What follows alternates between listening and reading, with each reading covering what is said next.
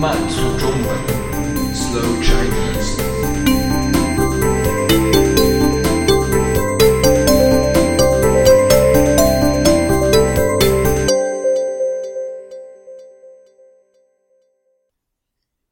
在中国谈恋爱有多贵？前不久，一个中国著名的网站发布了一项报告。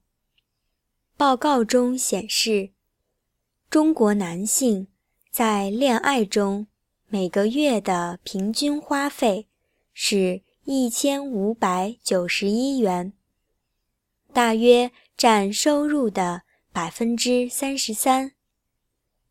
如果从花费的数量来看，浙江、北京和上海的男性在恋爱中花费最高，都超过了一千七百元。